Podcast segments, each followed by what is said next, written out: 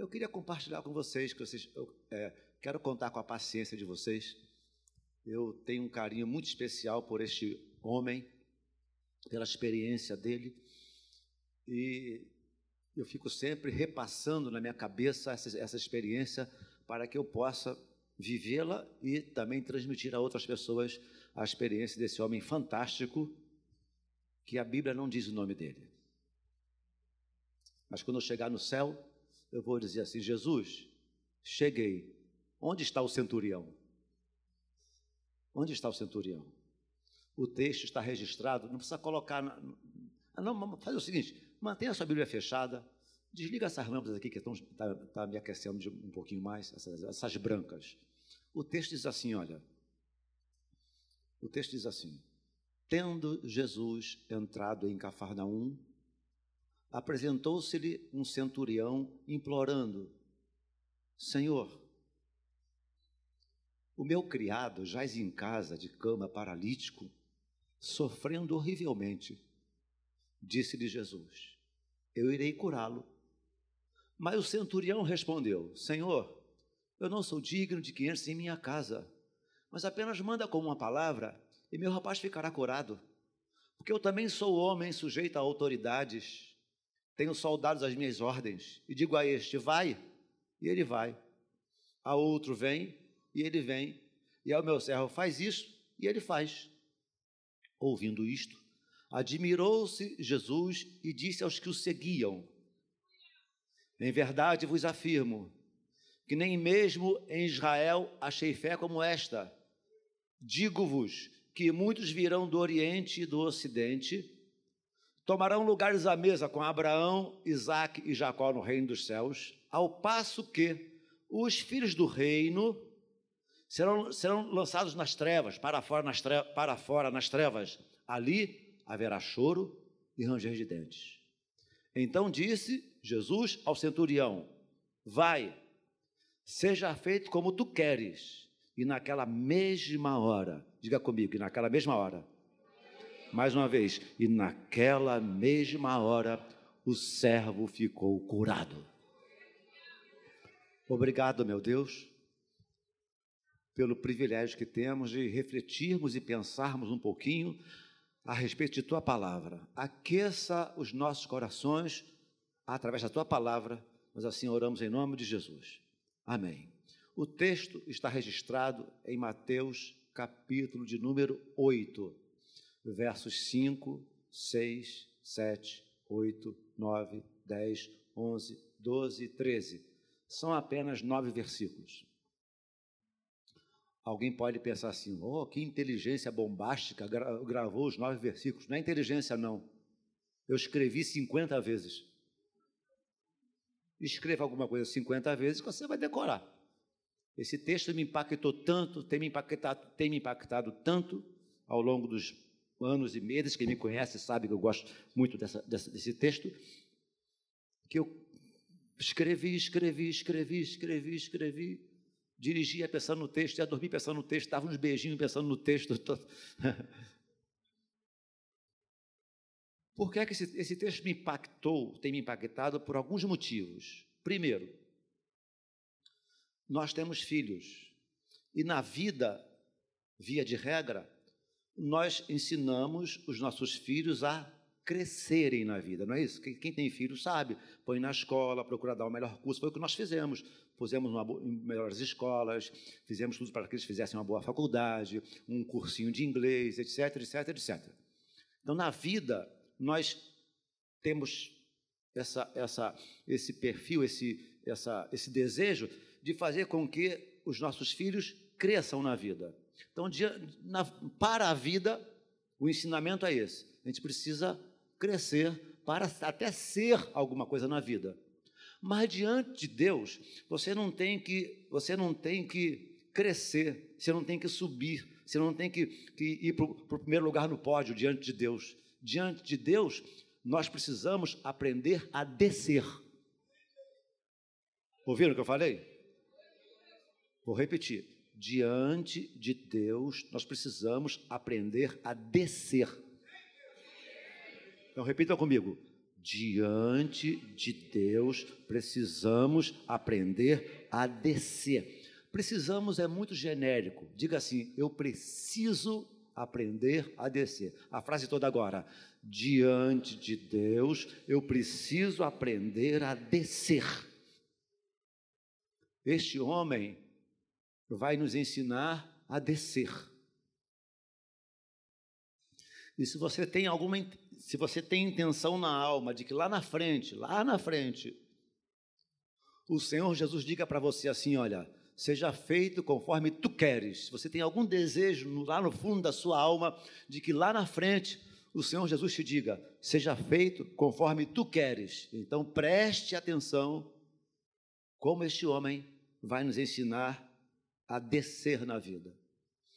Ele desce seu primeiro degrau quando ele se apresenta a Jesus. Isto para um civil não tem a menor importância, mas para um militar, o, que que ele era? O que que este homem era? Ele era um oficial da guarda romana. Eu não sei quantos aqui estão me vendo e ouvindo são militares ou já foram militares. Eu já fui militar. Eu sei como é que funciona uma caserna militar. Agostinho sabe como é que funciona uma casa militar. Quantos aqui são militares ou já foram militares? Levantem as mãos assim, por favor. Muita gente. Então, nós, nós que fomos militares ou somos militares, a gente sabe que nunca, nunca, nunca, nunca, nunca na vida militar o maior se apresenta ao menor. Guarda isso no seu coração. Nunca na vida militar, o maior se apresenta ao menor. O que, que eu quero dizer com isso? Se um primeiro tenente entra numa sala e na sala está um soldado, ou um cabo, ou um sargento, esse menor se levanta, não é isso? E presta continência, se apresenta. Pode ser uma, uma apresentação simples e pode ser uma apresentação mais formal. Exemplo, vamos lá. Eu estou na sala, o Agostinho vai entrar na sala, ele é tenente do exército. Vem cá, Agostinho. Eu estou na sala sentadinho, Agostinho vai entrar na sala. Vamos lá, vem, Agostinho. Ele é tenente, eu sou sargento. Eu sou soldado. S2, 76, 2204, 050. Davi se apresentando, Senhor apresentado. O menor se apresenta ao maior. Agora ele é oficial, está na sala. Senta lá, oficial. Eu sou o soldado. Oficial mole. Está na reserva, né? Ele é o seu oficial. Eu sou o soldado, entrei na sala. S2, 76, 2204, 050. Davi se apresentando ao Senhor o menor sempre se apresenta ao maior. Repita comigo. Obrigado, Agostinho. Na cabeça de um civil, isso não tem o mínimo sentido. Mas na cabeça de um militar, irmãos, eu não sei se a minha, a minha colocação, a minha, a, minha, a minha mente vai me trair. Mas qual é a impressão que eu tenho? É que aquele centurião, aquele oficial da guarda romana, ele não é só apenas um romano. Me lembro que o apóstolo Paulo está para levar umas chicotadas de um outro oficial. O apóstolo Paulo lança a mão da cidadania romana para não ser açoitado. Ele diz assim: porventura vos será lícito açoitar o cidadão romano, se ele, se, sem que ele tenha passado pelo devido processo legal, sem que ele tenha sido julgado o apóstolo Paulo lança a mão da cidadania romana. Aí o oficial que ia dar uma chicotada nele falou assim: És tu o cidadão romano? Paulo disse: Sou. O centurião, esse outro centurião diz assim: Eu o tenho porque eu comprei. A cidadania romana era tão importante que as pessoas de posses compravam a cidadania romana. O apóstolo Paulo tem por direito de nascimento. Este centurião não é apenas o cidadão romano, ele é um oficial da guarda romana. Imaginem um oficial da guarda romana, com, com traje de oficial da guarda romana, uma espada na cintura, centurião, porque ele cuidava de 100 soldados, uma centúria. Imaginem a cena: um civil, um homem cabeludo, creio eu, barbudo, creio eu, de sandálias, e, uma túnica, com, com alguns discípulos ao, ao, seu redor. Aí chega um oficial da guarda romana, vestido a caráter. Imaginem a cena: um oficial da guarda romana, uma capa vermelha enorme, uma, uma espada reluzente na cintura, cem soldados ao redor dele, e ele chega, se apresenta. O que é que este oficial está dizendo para Jesus? Existe sobre ti uma autoridade maior que a minha. Ele reconhece publicamente, ele reconhece na rua que está sobre aquele homem, sobre aquele civil, uma, uma autoridade muito maior que a dele. Por isso, ele se apresenta. Na linguagem militar, isso é fortíssimo. E Jesus começa a olhar para aquele homem com bons olhos, quando ele se humilha na frente dos seus soldados e na frente dos civis ao redor e se apresentando. Apresentou-se um centurião, implorando: Como que este homem agora vai nos dar uma lição de humildade, simplicidade e descer descer no coração ladeira abaixo, implorando. Uma outra coisa que nós aprendemos no militarismo é que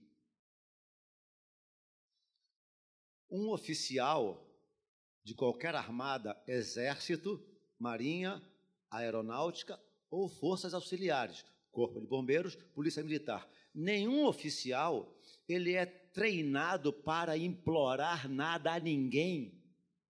Nenhum oficial é treinado para implorar nada a ninguém. Pergunto eu a vocês: um oficial é treinado para quê? Mandar, para dar ordens. Apresentou-se um centurião implorando. Como eu gostaria de imaginar esta cena. Este, ninguém implora, ninguém implora, o nariz empinado Ninguém implora, ninguém implora orgulhosamente. Geralmente quem implora está de joelhos. Geralmente quem implora está de mãos postas. Geralmente quem implora está com os olhos marejados em lágrimas. Se apresentou implorando. Aquele homem não havia sido treinado para implorar nada a ninguém. E o Senhor Jesus, creio eu, que está olhando para aquele homem com bons olhos. Ele desce um pouco mais e implora. Vai descer agora mais no degrau, quando o texto diz assim: olha, apresentou-se um centurião implorando, e o centurião diz assim: Senhor, a minha mãe está enferma. Foi assim que ele disse. Ah, Senhor, o meu filho está em casa doente. Foi assim que ele falou. Olha como este homem vai se humilhar e vai descer na vida quando ele publicamente implora e se humilha por causa de um criado. Um homem que não sabia ler e escrever. Um homem que não usava sandálias nem sapatos, que o escravo não usava nem sandálias nem sapatos e não sabia ler e escrever ele vai implorar por um criado. Muitos de nós temos dificuldade de humilharmos para a esposa, para o filho, para ir para, para, para um parente qualquer. Ele está se humilhando por causa de um criado.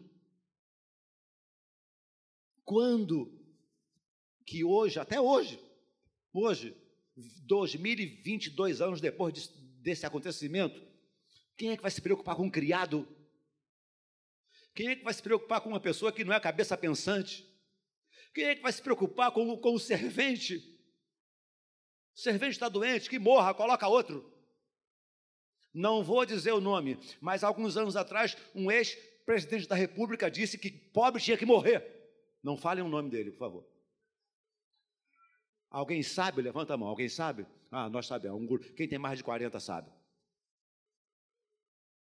Um presidente da República do Brasil disse: pobre tem que morrer. Mas há 2022 anos atrás, quando esse oficial estava com um criado, pobretão, doente, ele vai pedir a misericórdia de Jesus por causa de um criado. Saiu da sua, da sua posição de, de, de, de, comandante de exército, saiu do seu pedestal, queridos. Cristianismo nos ensina a sairmos dos nossos pedestais. Quem está no pedestal é Jesus Cristo. O pedestal é dele, o primeiro lugar é dele, é para ele a honra, é para ele o louvor, é para ele a adoração, a primazia é dele. Ele sai do seu pedestal, implora, porque um criado está doente, ele pensou na vida humana, ele pensou no ser humano, ele, ele não queria tratar, ele não queria tratar um humano como coisa. Hoje, muito a miúde, nós vemos as pessoas sendo tratadas como coisas, gente que está numa posição, numa posição de destaque na sociedade, fica usando as pessoas, usando as pessoas, usando as pessoas.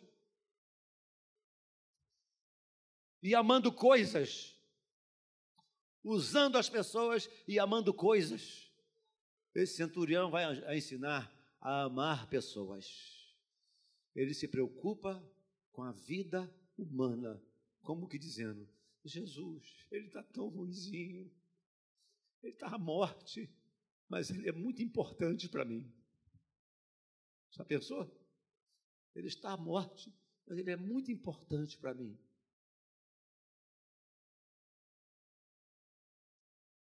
Aí quando ele pede, qual é a cena que está na minha cabeça? Já disse, um homem vestido a caráter, joelhos dobrados, mãos postas e olhos marejados. O meu criado, Jesus, meu criado, cura ele. Aí eu imagino um homem assim, né? Aí imagino também Jesus Cristo colocando a mão na cabeça dele assim e dizendo assim: Tá bom, meu filho, eu vou, eu vou curar teu criado. A cena é mais ou menos essa. Joelho aqui, vem cá. Joelho aqui. A cena é mais ou menos essa. Ele é o centurião agora. Eu sou Jesus. Aí eu falo assim, ó. Eu vou curar, meu filho. Pode ficar tranquilo, eu vou, criar teu, eu vou curar teu criado, tá bom? Aí a cena é mais ou menos essa, olha. O que, que vocês acham? Eu vou curar, tá? E aí Jesus Cristo faz menção, fica aí criado, ou fica aí centurião. Jesus faz menção de ir para a casa dele. Aí ele diz assim: Senhor, Vai na minha casa não, eu não sou digno. Diz isso. Senhor, vai na minha casa não, eu não sou digno. Olha o que este homem está dizendo. Este oficial da guarda romana, tomando conta de 100 soldados, no meio da rua, falando com Jesus de joelhos, mãos postas, olhos marejados. Vai na minha casa não, eu não sou digno. Essa frase deu nó na minha cabeça muitos meses. Vai na minha casa não, eu não sou digno. Mas como assim não é digno? Será que ele não tem uma boa cozinha? Uma boa mesa? Será que ele não tem uma carninha boa para se comer? Será que ele não tem funcionário para ajudar nessa, nessa, para se fazer esse guisadozinho? Por que, que ele diz? Não vai na minha casa, não. Eu não sou digno. Você pode até entender diferente de mim, mas o que é que eu entendo? As pessoas graduadas de qualquer armada, força, elas têm uma certa, um certo voz de mando, tem voz de mando. Voz de mando. Naturalmente, socialmente falando, é uma pessoa influente, pelo menos era muito na época, muito, muito influente. Tanto que até bem há bem pouco tempo atrás, hoje nem tanto, há bem pouco tempo atrás, alguns falavam assim: Sabe quem está falando? Eu sou tenente. Eu já ouvi muito isso, não é verdade? Sabe quem está falando? Eu sou coronel. Hoje nem tanto, mas as pessoas usavam a sua patente como sendo um tráfico de influência para para para constranger a pessoa a fazer aquilo que ele está mandando ou pedindo.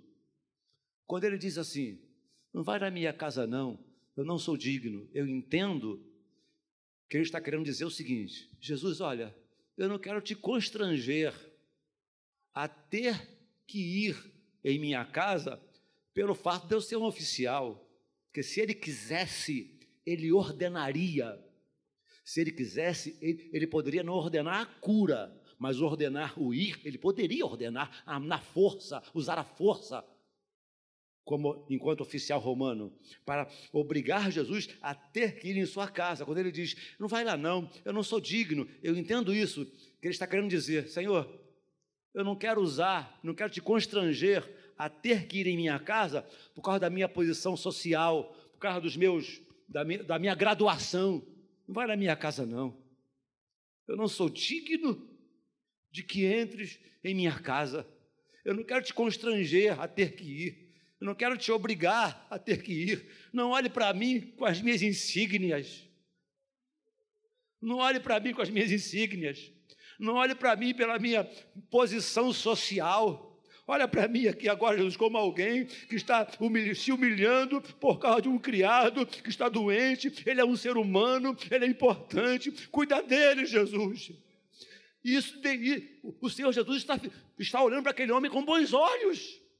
Agora ele vai falar uma frase que vai deixar o próprio Senhor Jesus boquiaberto. Jesus, Jesus, Jesus Cristo vai ficar assim, espantado. Não vai na minha casa, não. Não sou digno de que entres em minha casa. Eu imagino a cena, o Senhor Jesus indo, indo, aí parou, aí ele vai explicar agora. Sabe por que Jesus não vai lá, não? Porque eu sou homem. Eu sou homem. Olha para mim. Você olhando para mim, você tem dúvida de que eu seja homem? Hã? Alguém tem dúvida? Cai dentro. Dou pernada 3 por 4 nem me despenteio.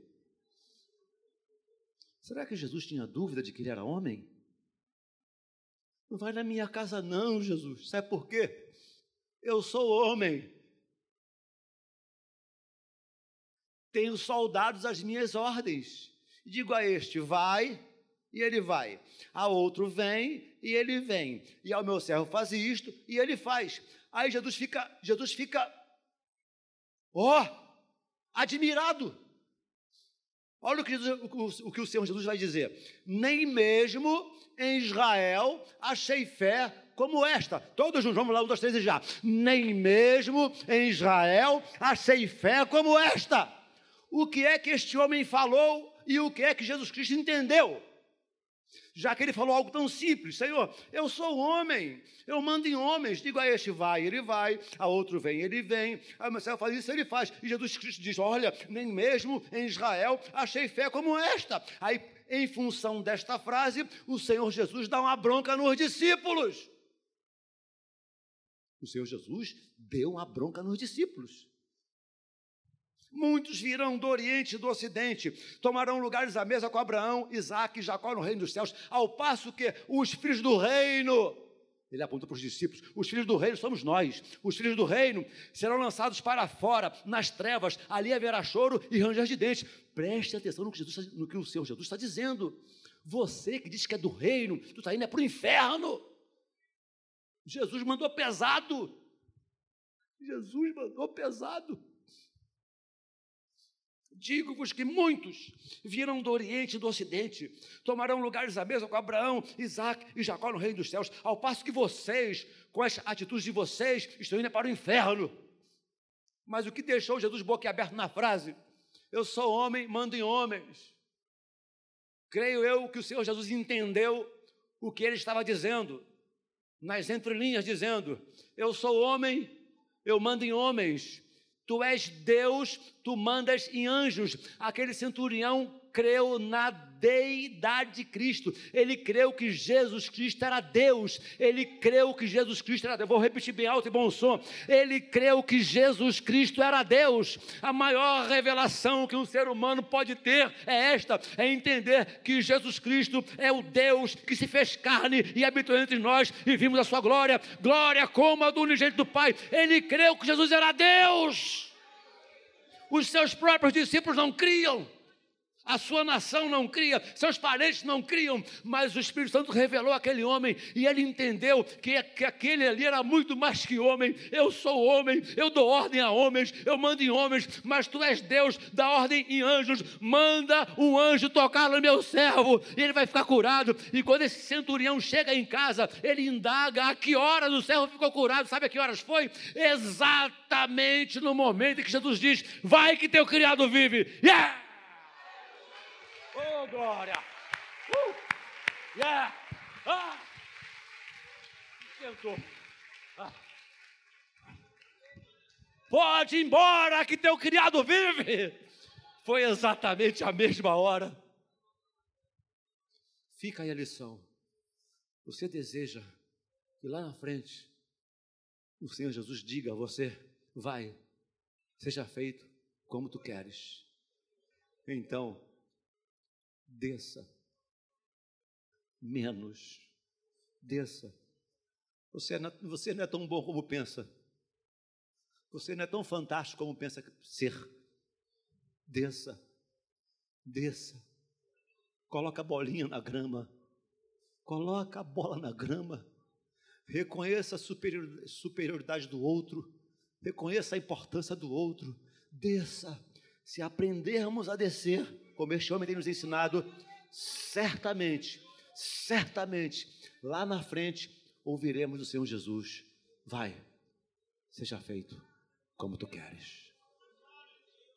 Sabe qual é a grande diferença? A grande diferença entre Satanás e Jesus Cristo?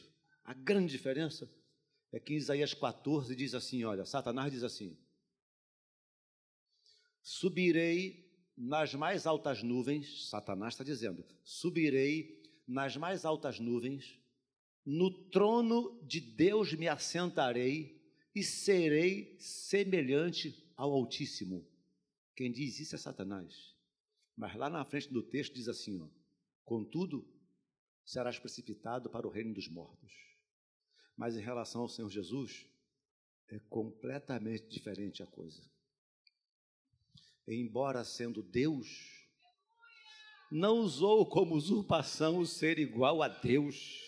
Antes, a si mesmo se esvaziou, assumindo uma forma humana. Por esse motivo, pelo seu esvaziamento, Deus o exaltou soberanamente e lhe deu um nome que está acima de todo nome, para que ao nome de Jesus se dobre nos céus, na terra e debaixo da terra, e toda língua confesse que Jesus Cristo é o Senhor, para a glória de Deus Pai. Ah! Ele se humilhou, Deus o exaltou soberanamente. Satanás quis subir, vai para o reino dos mortos.